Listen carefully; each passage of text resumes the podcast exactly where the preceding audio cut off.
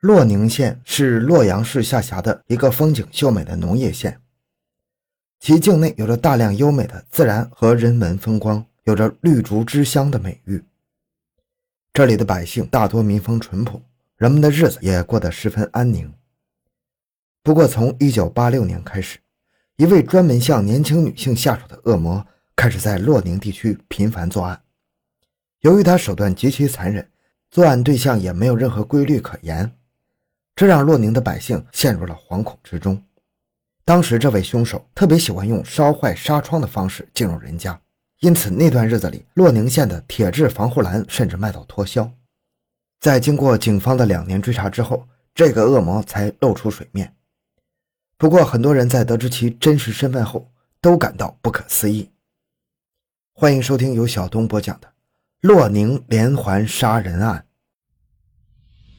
回到现场，寻找真相。小东讲故事系列专辑由喜马拉雅独家播出。一九八六年六月底的时候，洛宁地区的气温已经有些炎热了，不少人家在晚上睡觉的时候都选择只关上一扇纱窗。六月二十七日晚，一名十六岁的女学生在睡梦中听到异样的响动。他睁开眼睛后，发现一个黑影正在用刀划自己房间的纱窗。受到惊吓的他立即大声呼救。那个黑影见自己行踪暴露，也就匆匆逃走了。由于这次意外没有造成任何损失，女学生的家人也就没有报案，只是为其更换了一扇新的纱窗。没想到两个星期之后，那名罪犯再次来到这家人的窗前。他这次吸取了教训，改用火柴点火的方式破坏纱窗。在他成功进入室内之后，他并没有对那名女孩实施侵犯，也没有盗取任何财物，而是拿出随身携带的尖刀，在女孩的脸上划了几道伤痕，然后就跳窗逃走了。警方第二天接到报案，初步认定这应该是一个寻仇的人。不过，根据他们的后续调查，这位女孩品行端正，也没有什么仇家，这让案件的侦破陷入了僵局。在这起案件过后的两个月时间里，洛宁县中又发生了几起相似的伤人案件，罪犯总是在深夜出手，通过破坏纱窗的方式进入年轻女性的房间，然后用刀甚至点燃的煤球来伤害这些受害者。这些人除了都是年轻女性之外，没有任何共同点，而且犯人也从来没有侵犯他们，也没有偷盗财物的行为，这让警方感到十分困惑。最终，他们认定这些案件应当是一人所为。而且，这个人很有可能是一个有着心理疾病的变态。虽然根据目击者的口供，当地警方得到了凶手的大致体貌特征，警方也对重点人群进行了全面排查，还揪出了几个逃犯，但是这名频频向花季女孩下手的恶魔却始终没有被找到。随着天气转冷，这名恶魔也减少了行凶的次数，直到1987年的一月份，他又一次走上了深夜的洛宁街头。当时他故技重施，再次通过破窗而入的方式伤害了打字员小玲。在三个月后，他又用尖刀杀死了一名年轻女性，这是他第一次犯下的杀人罪行。案件的性质至此也彻底转变了。洛宁县警方立即组织专案组开始全方位的调查，但是这名恶魔依然没有露出一点踪迹。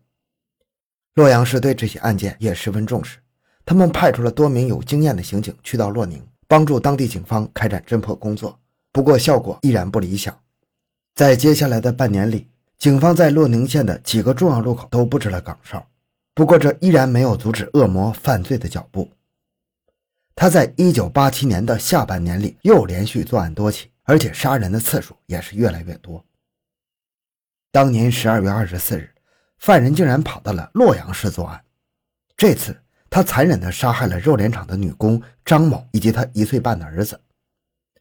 这次凶手在杀死了张某之后，甚至还残忍地剖开了他的身体，取走了几个内脏，割下了他的乳房，并在现场的墙上留下了不堪入目的画作。最关键的是，警方还在墙上看到了他留下来的字迹：“杀猪的大姑娘们，你们好心狠呐！我真想脱光屁股让你们把我杀了吃肉。”像杀猪一样过过肉瘾。从这段话中，我们不难看出凶手的心理已经极度扭曲了。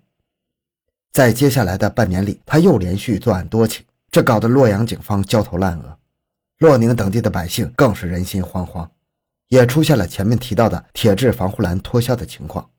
在一九八八年，几位来自西安的警察来到了洛阳警局，他们希望当地警方能够帮助自己抓捕几名越狱的逃犯。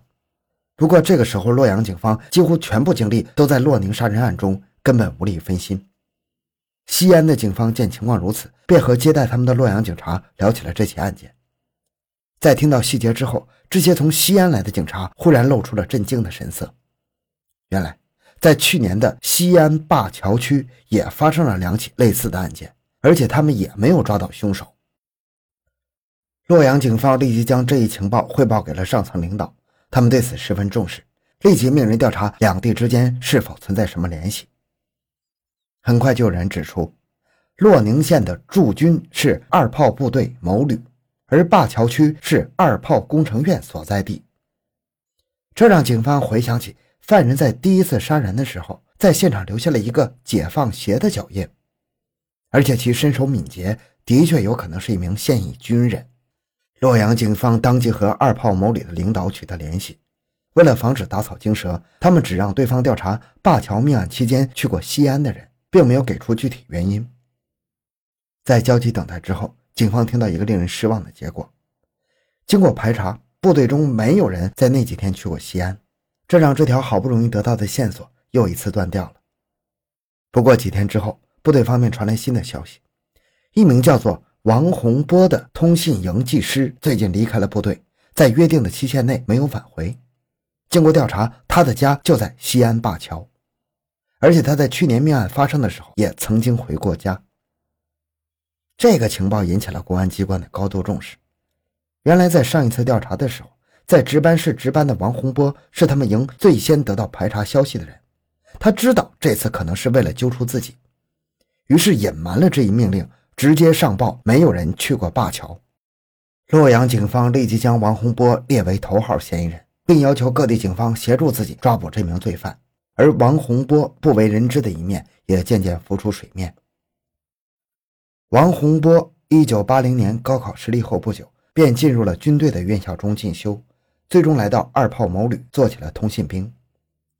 在部队期间。